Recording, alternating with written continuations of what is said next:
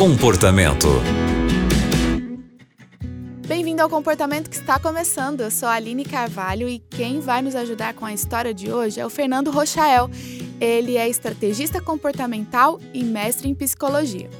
Rochael, a história de hoje é de um ouvinte e ele conta que tem um filho do primeiro relacionamento dele. Ele começou a namorar depois que o primeiro casamento acabou e ele sempre contou para a namorada sobre o filho, eles conviviam. Porém, agora que ele casou pela segunda vez, ela não aceita mais o filho. Inclusive, não aceita que ele vá à casa deles e muito menos que ele compre alguma outra coisa fora a pensão alimentícia. E agora, Rochael, ele disse aqui que essa atual esposa dele não gosta do lugar onde eles moram. Ele é funcionário público e, por conta disso, ele precisa permanecer no lugar onde eles moram agora. Mas ela quer se mudar, ela sente vergonha de estar com ele nos lugares e ele não sabe mais o que fazer.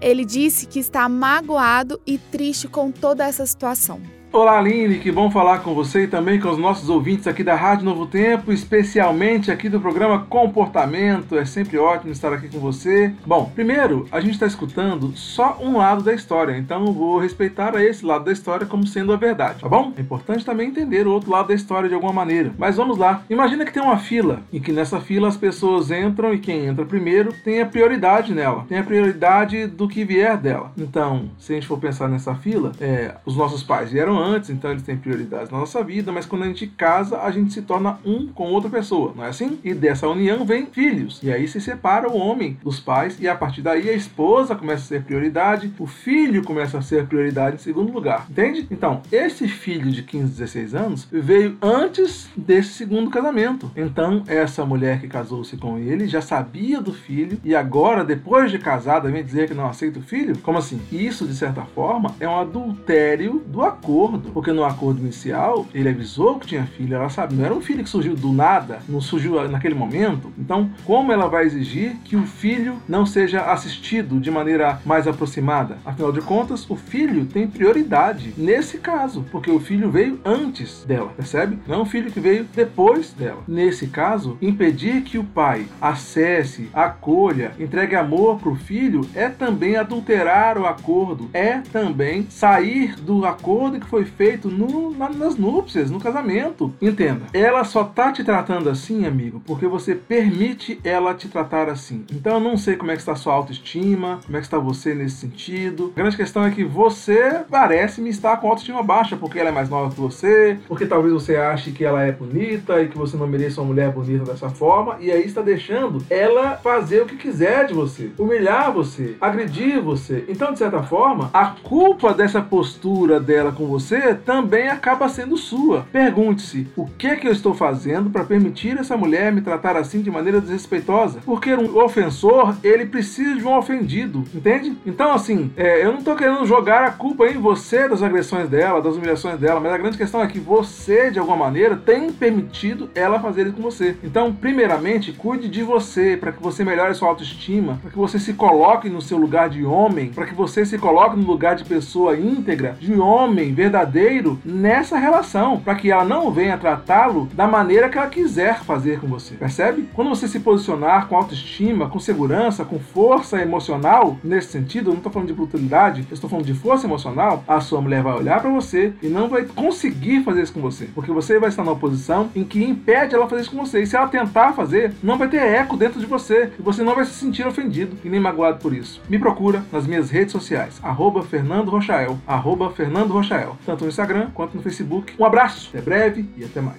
Obrigada, Rochael, por nos ajudar com essa história de hoje e ajudar esse nosso ouvinte que está passando por tudo isso. E você que está acompanhando o comportamento agora, também quer contar pra gente a sua história? É só escrever um e-mail para comportamento@novotempo.com. Aqui nós temos profissionais que poderão te ajudar. Você encontra mais histórias do nosso programa no Spotify. É só procurar por comportamento. Muito obrigada pela companhia e até o próximo programa. Você também encontra o comportamento em youtube.com/barra Novo Tempo Rádio.